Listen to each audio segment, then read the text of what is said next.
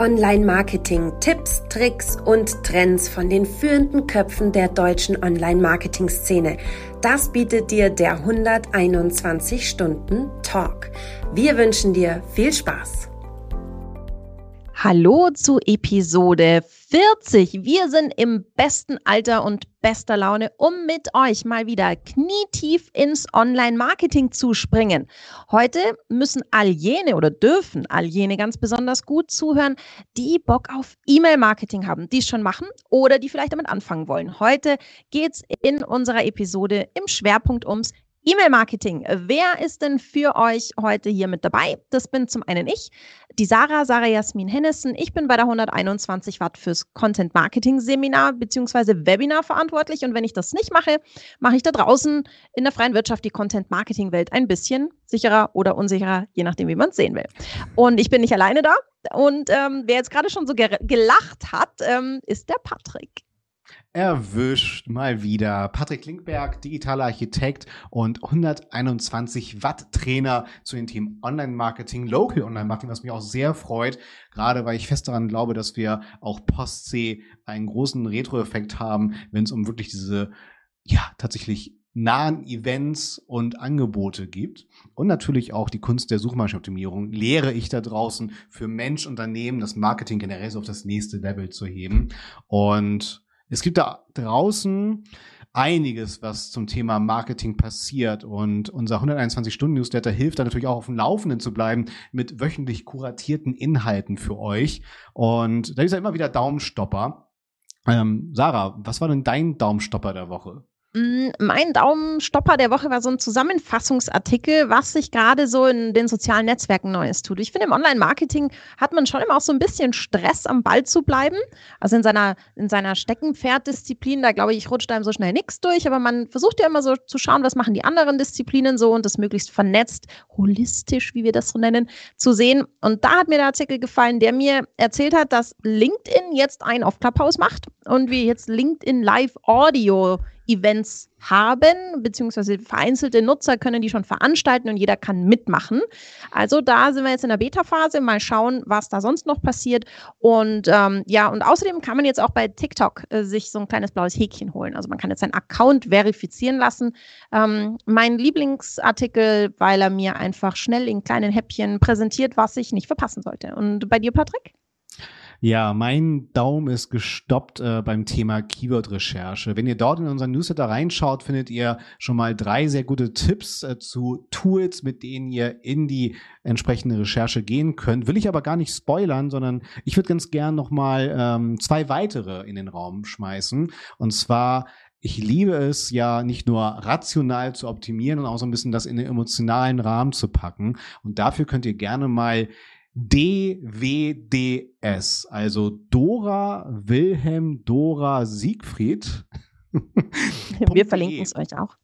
Ganz genau. ähm, aber für die ganz Ungeduldigen, die parallel das aufrufen wollen, äh, ist ein Wortdatenschatzdatenbank seit dem 17. Jahrhundert gepflegt. Und dort kann ich Begrifflichkeiten eingeben in ein Wortprofil, wo ich dann Verben reingeben kann, irgendwie so wie duschen oder Kaffee am Morgen. Und mit diesen Daten kann ich dann meine, meine Snippets, meine E-Mail-Betreffzeilen noch nicht nur rational, sondern auch emotional gestatten. Zum Beispiel, man kann Kaffee aufbrühen, man kann daran nippen. Also es kommen alle möglichen Produkteigenschaften Eigenschaften, Merkmale einer bestimmten Situation, eines bestimmten Produktes werden hier priorisiert aufgelistet, also qualifizierte Datensätze, darauf stehe ich ja total.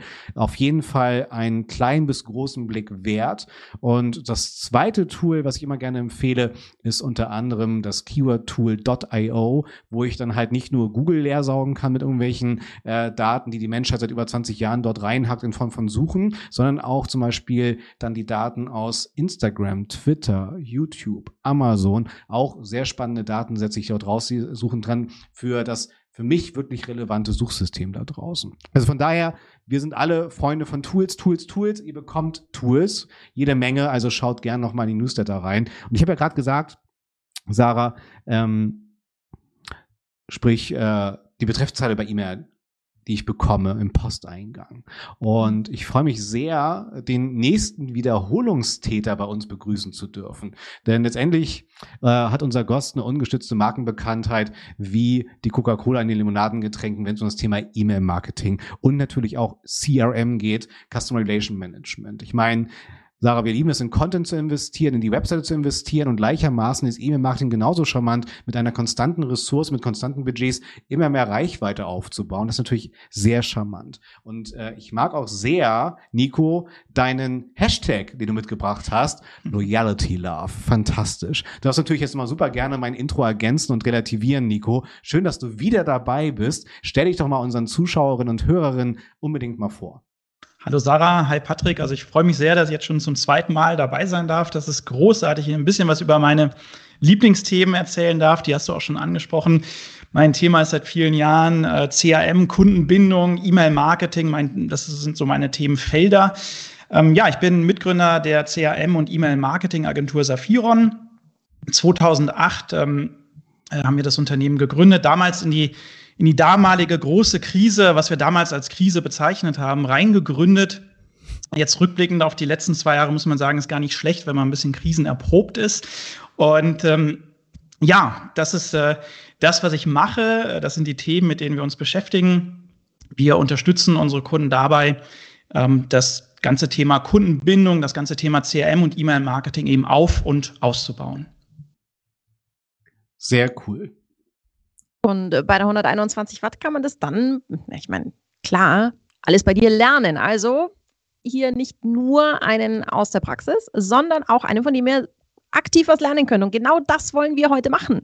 Wir wollen heute von dir lernen, lieber Nico. Und zwar, wir haben uns diese Woche dein, eines deiner Babys rausgesucht, das E-Mail-Marketing. Mhm. Und ja, da wollen wir von dir so ein bisschen wissen, Vielleicht so, was ist dein absolutes Highlight, das derzeit im E-Mail-Marketing jeder wissen können muss oder das jeden erfreut? Dein derzeitiges Highlight im E-Mail-Marketing?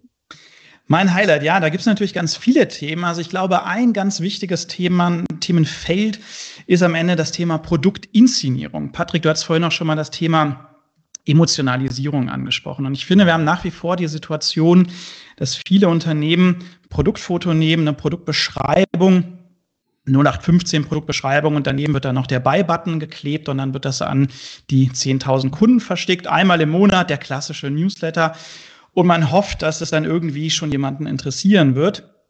Das hat ähm, ja in den 90er Jahren auch gut funktioniert. Äh, damals war die Welt aber noch eine andere. Ja, die Menschen haben DJ Bobo gehört, nicht alle natürlich, ne? aber damals haben wir alle viel weniger E-Mails bekommen. Wir waren froh über Patrick, DJ Bobo-Fan, oder? Nicht so? Nein, du Ich habe ich hab, ich hab mit viel gerechnet und nicht mit dieser Metapher. ja, was ich zum Ausdruck bringen wollte, die Welt war einfach eine andere. Wir haben weniger E-Mails zum Beispiel bekommen, ähm, haben uns über jede E-Mail gefreut. Und das ist das, was heute natürlich nicht mehr funktioniert oder immer schlechter funktioniert. Was aber leider Gottes nach wie vor viele Unternehmen machen. Also ein Newsletter an alle raus, einmal im Monat. Irgendjemand da draußen wird sich schon für die zehn Pro Produkte, die man manchmal willkürlich ausgewählt hat, wird sich schon dafür interessieren. Und da ist eigentlich immer so mein Punkt, dass ich sage, mehr Liebe für die Produktinszenierung, mehr Liebe für richtig gute Copy, nicht einfach nur Fakten beschreiben, sondern das Produkt wirklich emotional aufladen. Ähm, das, was hier nicht passieren darf, ist, ähm, dass ich eine E-Mail von euch bekomme, die mich total kalt lässt, wo ich sage, ja, das ist jetzt ein Produkt. Wer hätte das gedacht? Das kann ich kaufen oder ich kann es auch lassen. Sondern eigentlich das, was wir doch wollen, ist das Kopfkino anregen. Ja, klar, so in Richtung Storytelling zu denken. Auch ein Thema gibt es ja tolle Seminare, auch bei der 121 Watt, wo dann nochmal tiefer auf das Thema draufgeschaut wird. Ähm, und das ist nach wie vor ein Bereich, der, finde ich, komplett vernachlässigt wird. Ähm, auch in Richtung Behavior Patterns zu denken. Das ist ein Thema wie Social Proof, ja, weitere psychologische Beeinflussungstechniken. Da kann man so viel machen, auch schon allein bei der Bildauswahl die Frage, ne, wie inszeniere ich das Produkt? Und das ist äh, definitiv so ein Thema, ähm, ja, was ich auch deshalb so schön finde, weil man es relativ einfach umsetzen kann. Ich brauche dafür eben nicht irgendein neues ähm, System, was dann direkt irgendwie zigtausend äh, Euro kostet, sondern ich kann im Grunde einfach loslegen, muss mir einfach vielleicht mehr Zeit nehmen für richtig gute Texte, für richtig gute Produktfotos. Und das ist das, was den Unterschied am Ende macht. Mhm, mhm.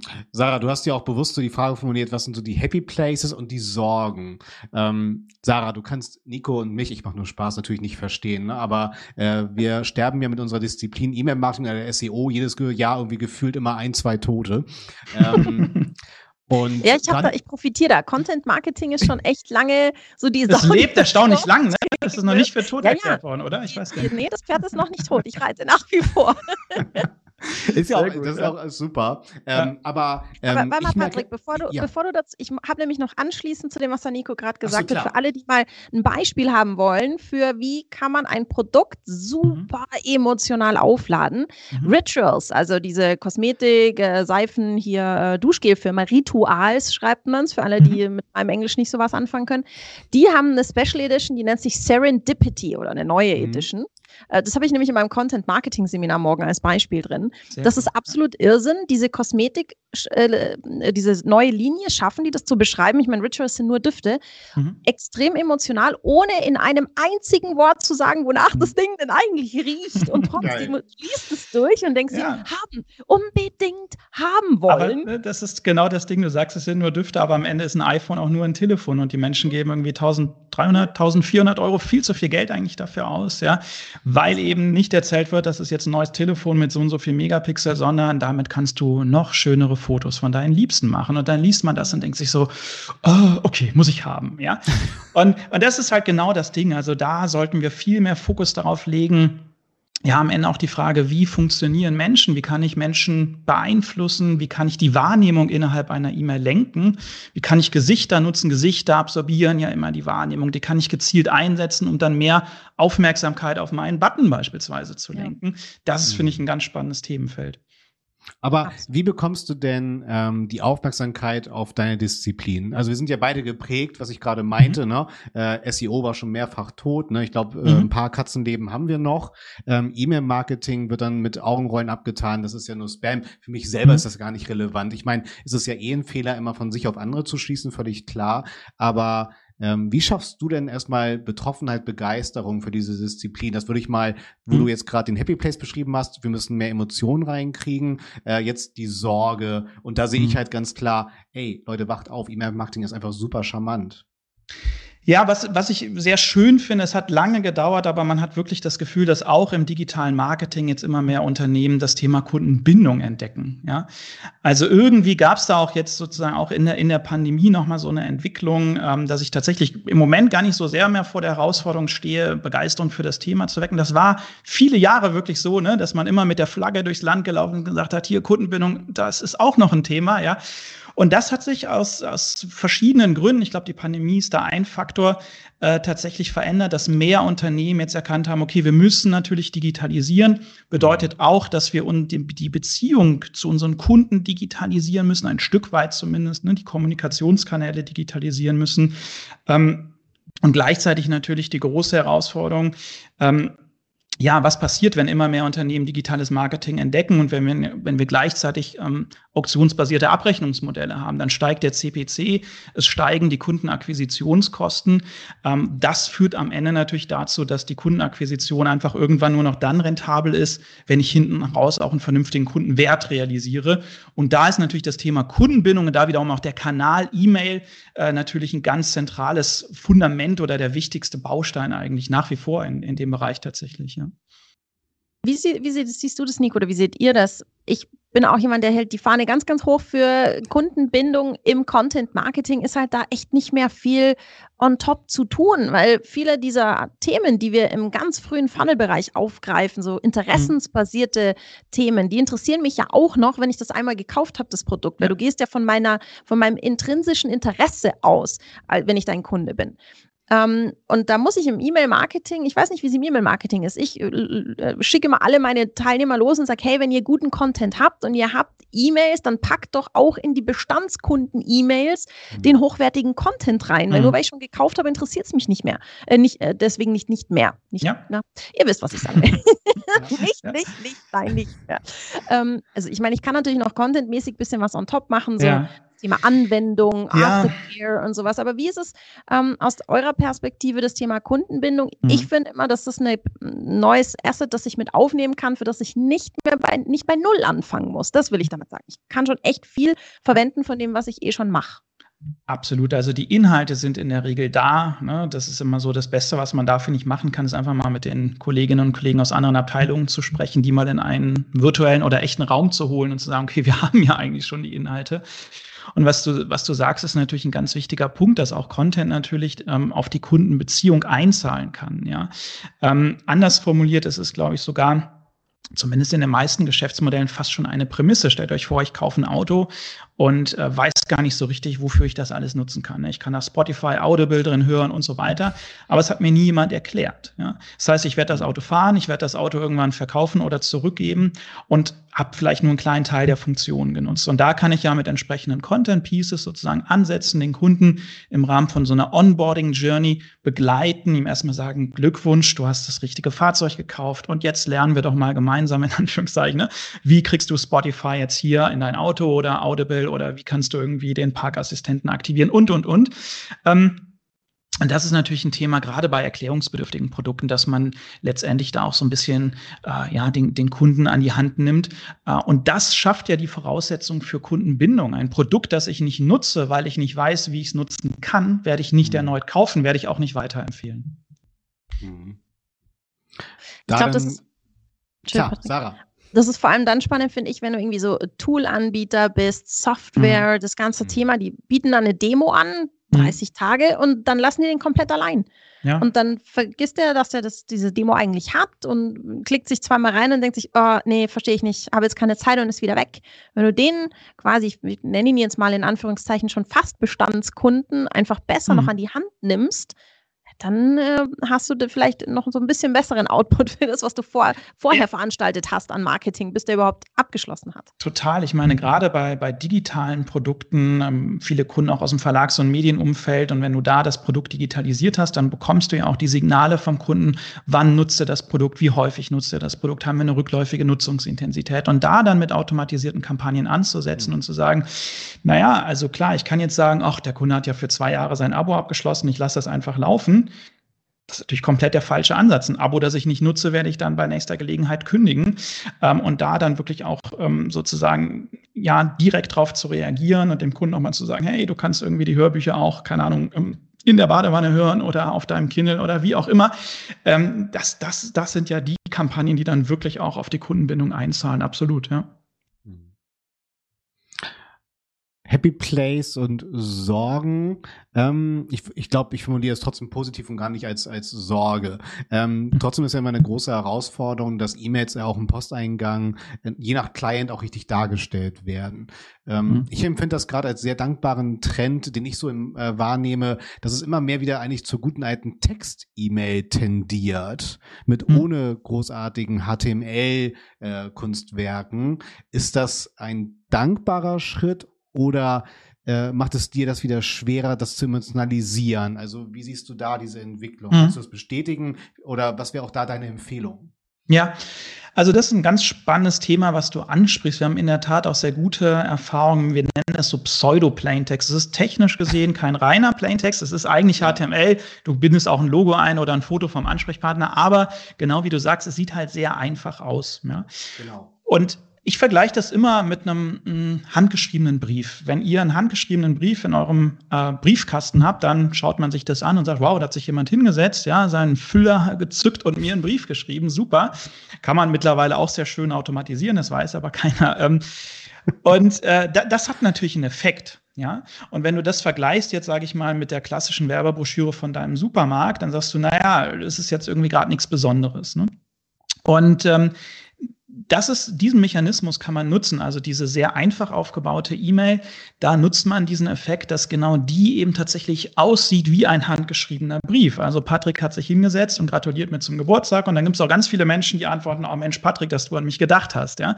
Mhm. Äh, Obwohl es natürlich komplett automatisiert ist. Und das ist so ein Beispiel, Geburtstags-E-Mails oder Zufriedenheitsbefragungen, ja, oder einfach äh, Reaktivierungskampagnen, dass man sagt, ja, mein Name ist Susanne so und so und ich habe hier festgestellt, äh, Sie haben ja schon längere Zeit bei uns nichts mehr gekauft und woran liegt's denn? Ne? Ich bin hier für die Kundenzufriedenheit verantwortlich und so weiter. Ich bin ganz schlecht darin, ad hoc zu texten, aber ich glaube, die Richtung, die Richtung ist klar. ähm, und, und der Effekt ist halt wirklich so, ah Mensch, da, da arbeiten noch äh, wirklich Menschen, die kümmern sich um mich. Ne? Cool. Ähm, und äh, auch natürlich im B2B-Bereich. Auch da wollen wir ganz bewusst manchmal den Effekt ähm, erzielen, dass der Eindruck entsteht, der Geschäftsführer, mein Ansprechpartner nicht, hat sich hingesetzt und mir eine E-Mail geschrieben. Ihr glaubt gar nicht, wie viele Menschen auch Krass. bei solchen automatisierten Kampagnen auf Antworten klicken. Das ist großartig. Geil. Ja. Ähm, ja, bei uns in der Agentur, die, die äh, E-Mail-Designer, die beschweren sich da manchmal, weil sie sagen, okay, da habe ich ja kaum was zu tun. Ne? ist ja so eine Plaintext-Only-Mail sozusagen. ähm, aber wir sagen halt am Ende immer, wir wollen nicht irgendwelche Kreativpreise gewinnen, sondern es muss halt funktionieren, ja.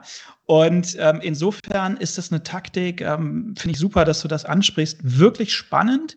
Ähm, ich sehe es gar nicht als Alternative zu der aufwendig gestalteteren E-Mail Ach, Manchmal will ich das Produkt auch zeigen. Ich will ja im, im, Tourismusbereich den zeigen, wie schön der Strand ist und das darf auch alles dann nett aussehen und einladend aussehen.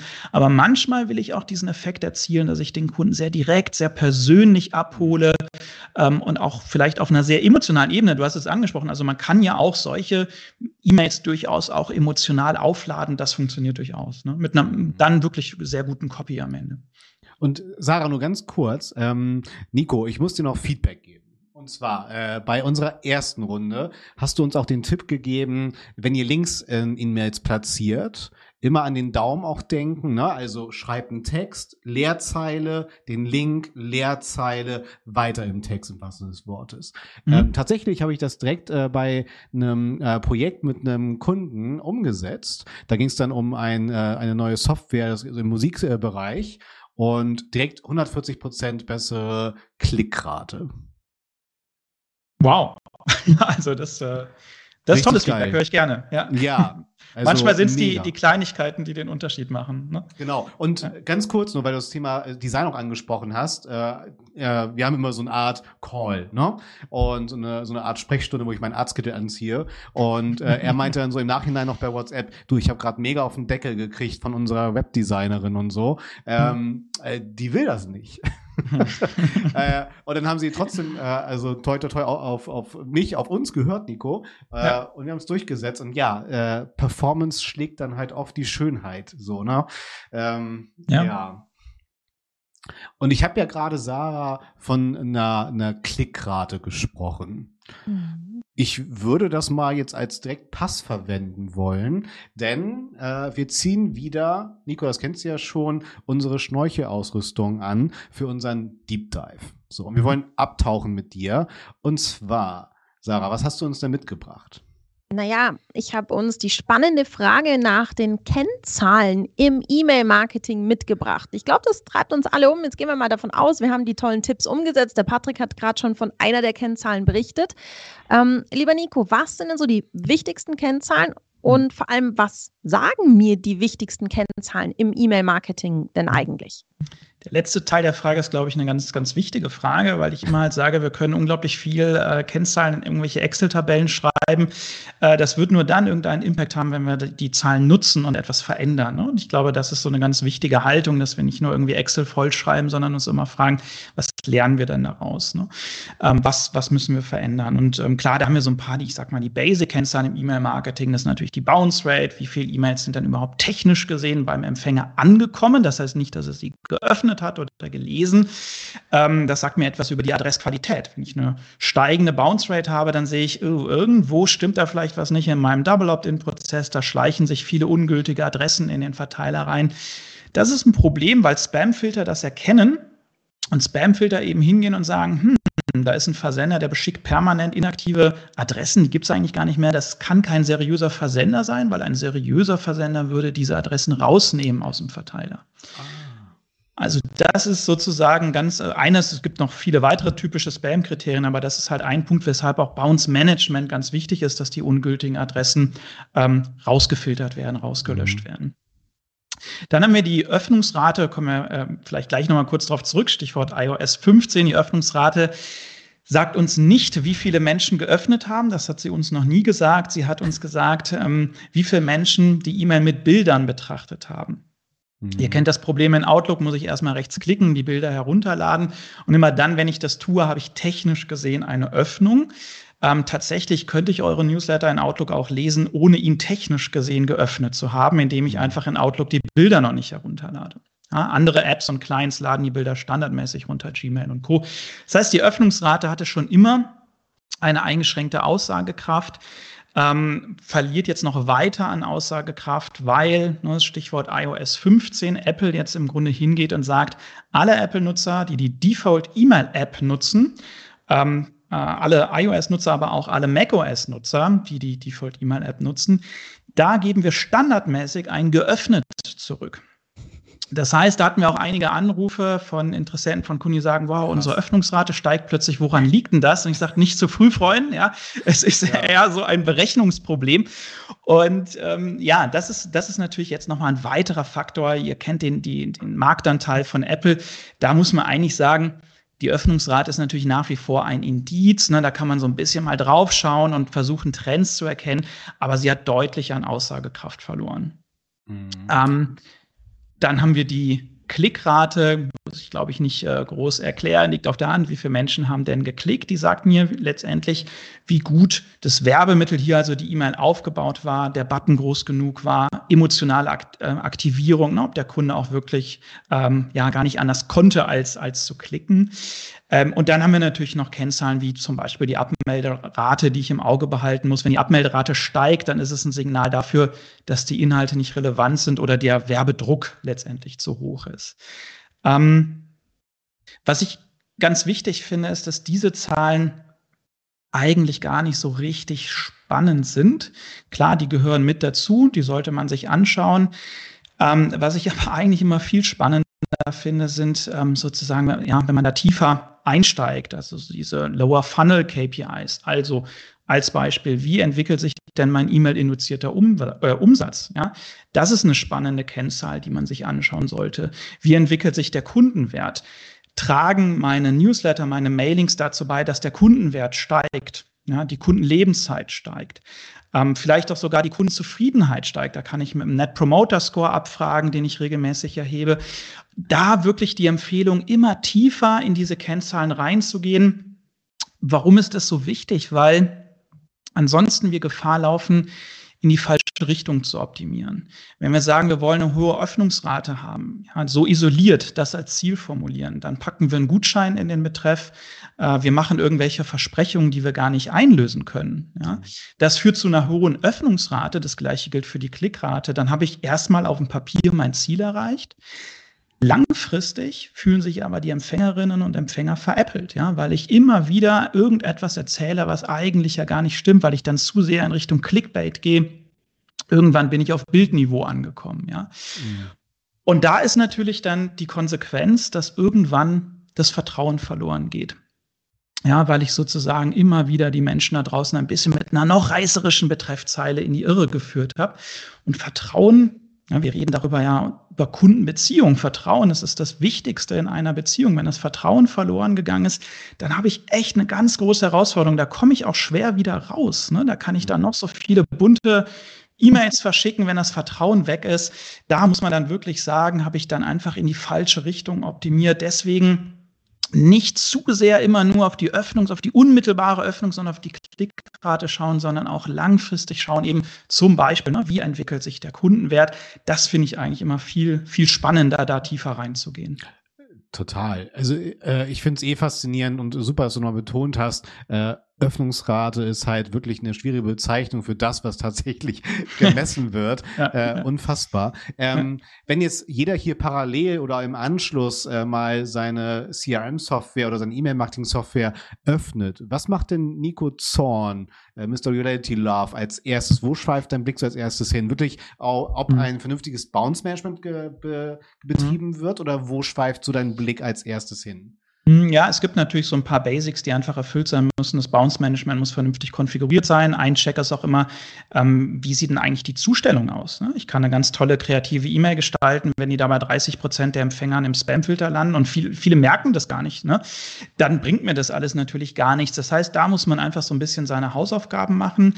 Ähm, und wenn man dann so ein bisschen tiefer reingeht, was wir ganz gerne machen, ist, dass wir diese Kennzahlen eben auffiltern und aufschlüsseln. Das heißt, durchschnittliche Öffnungsrate da haben wir gerade schon über Öffnungsrate haben wir gerade schon gesprochen, hat ohnehin an Aussagekraft verloren. Das gleiche gilt aber auch für die Klickrate. Diese Durchschnittswerte interessieren mich gar nicht so sehr, aber wenn ich da diese Kennzahl auffilter und mir das aufschlüssel nach Adressherkunft und dann stelle ich fest, die Adressen, die wir über Facebook Lead Ads generieren, performen viel besser als die Adressen, die wir über irgendein Gewinnspiel generieren. Mhm. Da fängt es an, spannend zu werden, weil dann kann ich auch die Adressakquisition wieder intelligenter aufbauen. Ja?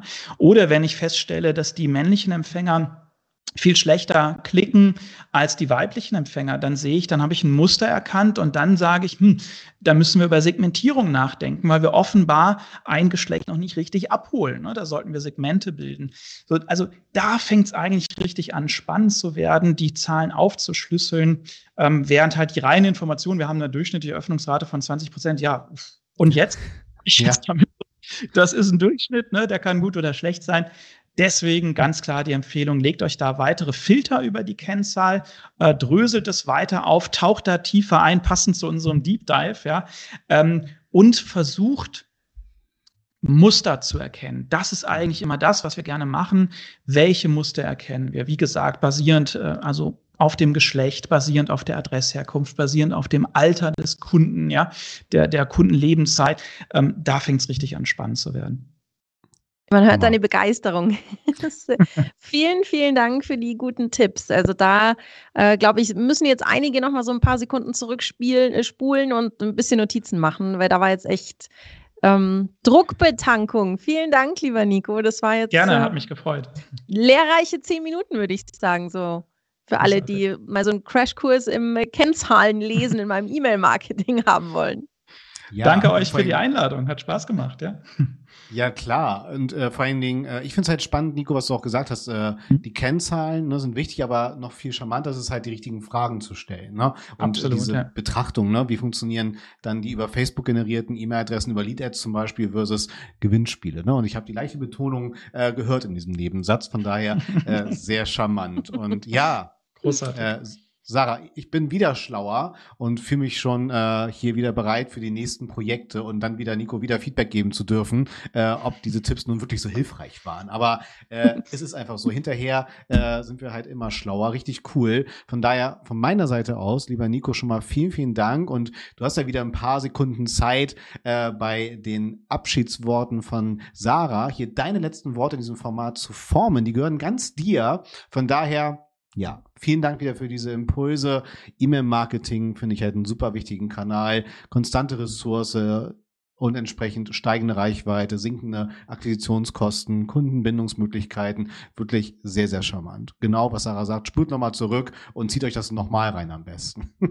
Von daher, vielen, vielen Dank. Und ich schalte rüber zu, zu Sarah. Ja, ähm, das war mal wieder 121 Stunden Talk genau nach meinem Geschmack. Ich liebe es, wenn wir ganz, ganz viel für die Praxis mitnehmen können. Und ich glaube, das haben wir heute mit dir, lieber Nico, mal wieder geschafft. Und das finde ich extrem toll. Ähm, alle, die das auch toll finden da draußen. Es gibt 39 vorherige Episoden. Da haben wir auch immer sehr, sehr viel Praxis-Input für euch. Wenn ihr euch die vorherigen Episoden anhören, anschauen wollt oder die zukünftigen nicht verpassen wollt, dann abonniert uns doch in allen gängigen Podcast-Portalen. Oder wenn ihr mehr so der Ich will zugucken Typ seid, dann äh, gerne auch bei äh, YouTube, Facebook, Instagram. Wir sind da wir, wir zeigen es euch überall. Wir sind da sehr großzügig. Ähm, wenn ihr einiges noch nachlesen wollt von dem, was wir heute besprochen haben, wir packen euch natürlich die Links, die heute genannt wurden, auch natürlich immer in die Show Notes beziehungsweise in die Video Description. Und ich sage vielen Dank fürs Zuhören. Vielen Dank, lieber Nico. Ich sage schon mal Tschüss und lieber Nico, die letzten Worte dieses Talks gehören dir. Großartig, vielen Dank, Sarah. Naja, dann hänge ich mich da mal dran mit einer Shameless äh, Self-Promotion. Wenn ihr weiter in das Thema CRM und Kundenbindung einsteigen wollt, zum einen möchte ich euch natürlich die Seminare bei der 121 Watt ans Herz legen und mein kleines Corona-Lockdown-Projekt, der CRM-Podcast, falls noch Platz ist, neben dem 121 Watt Podcast, ganz wichtig, wenn da noch ein bisschen Platz ist, crampodcast.de. Da gibt es einmal im Monat Gespräche mit schlauen Menschen rund um die Themen Kundenbindung, CRM, Kundenbindungsprogramme, E-Mail-Marketing. Wenn ihr Lust habt, da gerne mal reinhören, würde mich sehr freuen. Dankeschön. Sagt Nico Loyalty Love Zorn beim 121 Stunden Talk.